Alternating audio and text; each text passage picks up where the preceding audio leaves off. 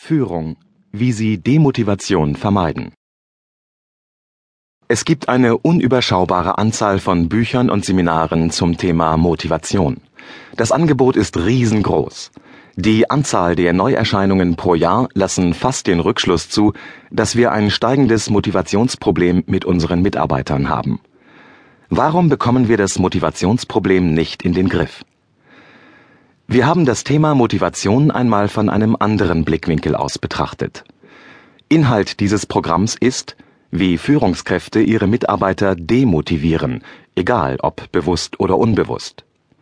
Wenn wir uns mit den Gründen für Demotivation beschäftigen und die Ursachen abbauen, müsste die Motivation automatisch steigen. Der Autor arbeitet seit 17 Jahren im Training für Führung und Verkauf. Er betreut nationale und internationale Konzerne. Die Firmen vertrauen ihm ihre gesamte Vertriebsmannschaft an. Dieses Programm ist geprägt von 17 Jahren Praxiserfahrung als Mitarbeiter, Führungskraft und Trainer und dem stetigen Anspruch, Demotivation durch Führungskräfte und Unternehmensleitungen bereits im Ansatz zu verhindern. Wir erläutern Ihnen in diesem Audioseminar anhand vieler praktischer Beispiele, wie schnell Mitarbeiter demotiviert werden können. Sie hören Beispiele, von denen Sie glauben, Sie sind selbst dabei gewesen.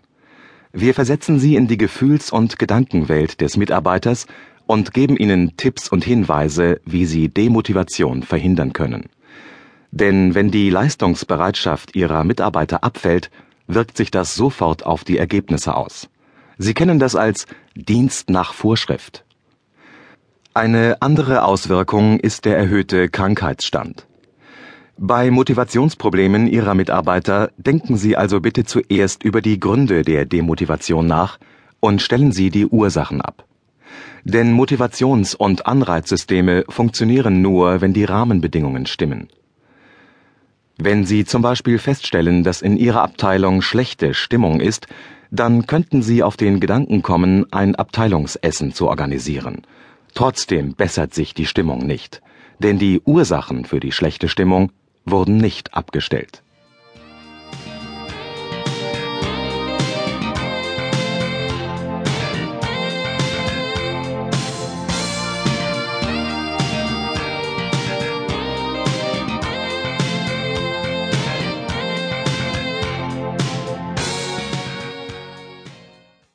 Im ersten Abschnitt behandeln wir gleich das Ende dieses Programms. Handeln statt Reden.